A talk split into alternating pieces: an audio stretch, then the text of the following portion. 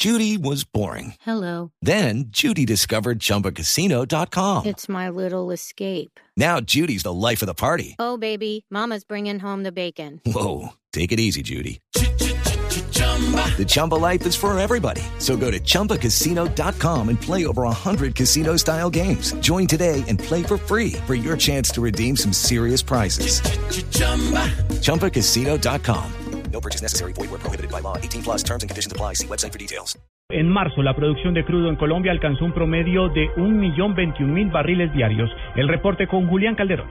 Por sexto mes consecutivo, la producción de petróleo en Colombia se mantuvo por encima del millón de barriles por día. La cifra preliminar de producción de petróleo en Colombia al mes de marzo alcanzó un promedio de millón veintiún mil barriles diarios, con lo que se completa ya un semestre con estas cifras.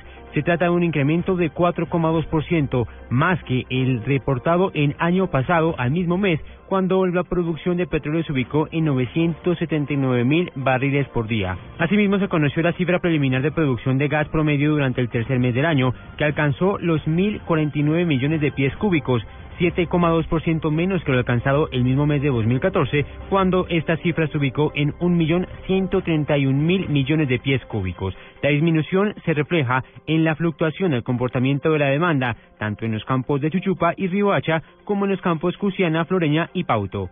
Julián Calderón, Blue Radio. La organización Colombia Diversa le hizo un llamado de atención a la Corte Constitucional para que tome en serio la discusión de la adopción de menores a parejas homosexuales en el país y no dilate más su posición sobre este tema. Paola Santofimio. En diálogo con Blue Radio, el director de Colombia Diversa, Mauricio Albarracín, aseguró que con la decisión que tomó la Corte Constitucional de nombrar como conjuez al exmagistrado Jaime Córdoba Triviño, espera que se falle en derecho la demanda sobre adopción gay. Nosotros creemos que la Corte tiene una oportunidad de oro para definir su talante de protección de las minorías y las libertades. Nosotros confiamos en que la Corte Constitucional, como lo han hecho en oportunidades anteriores, tomará una, una decisión defendiendo la Constitución y eliminando esta discriminación odiosa sin que no tiene ninguna justificación. Aseguró que esa es la única decisión igualitaria que falta para que estén en igualdad de condiciones y derechos con las parejas heterosexuales. Paola Santofimio, Blue Radio. Más noticias hasta ahora en Blue Radio. La Fundación Universitaria San Martín abrió el proceso de matrícula de 12 programas presenciales que luego de los estudios de viabilidad realizados por el plenum de la institución se decidieron reabrir en las sedes de Bogotá, Pasto y Cali.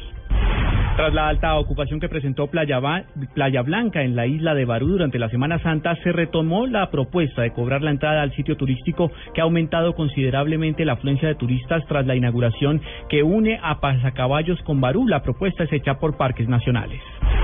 Y lo más importante en el mundo, Estados Unidos no considera a Venezuela una amenaza para su seguridad y subrayó que la orden del presidente Barack Obama en la que se declaró una emergencia nacional a causa de la situación en el país suramericano no fue un ataque al gobierno de Venezuela, así lo acaba de asegurar el asesor adjunto de Seguridad Nacional de la Casa Blanca, Ben Rhodes.